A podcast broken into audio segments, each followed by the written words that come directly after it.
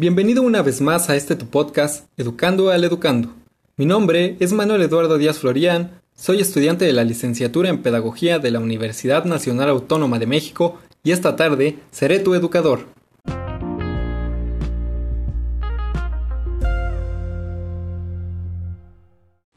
En esta emisión, el tema que trataremos refiere a la escuela tradicional y de manera más precisa a sus características principales. Para empezar, pues, precisemos que la escuela tradicional es una corriente de pensamiento que se consolidó y configuró según las características de la Europa del siglo XVII. En ella podemos observar rasgos claros de un humanismo que defiende la libertad del hombre, así como su dignidad. Como dice Snyders en su pedagogía progresista, el fundamento capital de dicha escuela es que el alumno tenga contacto con las tres grandes realizaciones de la realidad.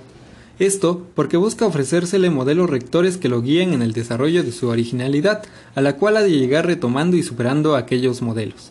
Como puede verse, ya no se aspira a una deidad, sino que el modelo aspiracional es ahora el mismo hombre, por ello, la literatura clásica, en la que se enuncian las historias de vida más loables pertenecientes a los héroes, toma un papel capital en esta educación. A la libertad solo se llega cuando, en pleno control racional de sí mismo, el hombre supera los modelos. Sin embargo, esta empresa resulta imposible para el infante sin la dirección de un profesor, pues, en primer lugar, el niño carece aún de todo autocontrol que posee el adulto, por lo que es un ser enteramente sensacional que rige su vida según las exigencias de sus pasiones y en segundo lugar porque carece aún del conocimiento necesario para explorar el mundo. Es por ello que el profesor adquiere un papel fundamental en dicho proceso de formación, pues posibilita el aprendizaje del mundo y con ello el desarrollo del alumno a través de un programa que de alguna manera vuelve la espalda a la realidad y la configura de maneras que el alumno pueda comprenderla gradualmente sin ningún problema.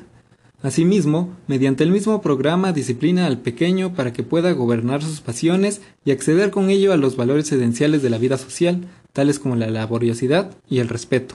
Como puede verse, el fin de la educación en sí mismo no es la felicidad. La felicidad más bien es un agregado que viene con el correcto ejercicio del deber, con la plenitud del sentirse realizado, de haber alcanzado lo deseado a través del esfuerzo, de la laboriosidad. Efectivamente, podría decirse que la felicidad se encuentra en la mera satisfacción que trae el aprender. A esta corriente mucho se le ha atacado por sus métodos de enseñanza, a los cuales se califica de inservibles o ineficaces. Sin embargo, a dicha pretensión ha de objetarse que se trata de un modelo educativo articulado sobre unas necesidades contextuales muy específicas.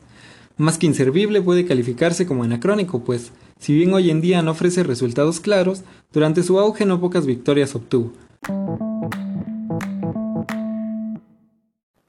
Pues bueno, con esto damos por terminada la cita de hoy. Muchas gracias por tomarse el tiempo de escucharnos. Yo soy Manuel Eduardo Díaz Florián y nos vemos en la siguiente clase. ¡Chao!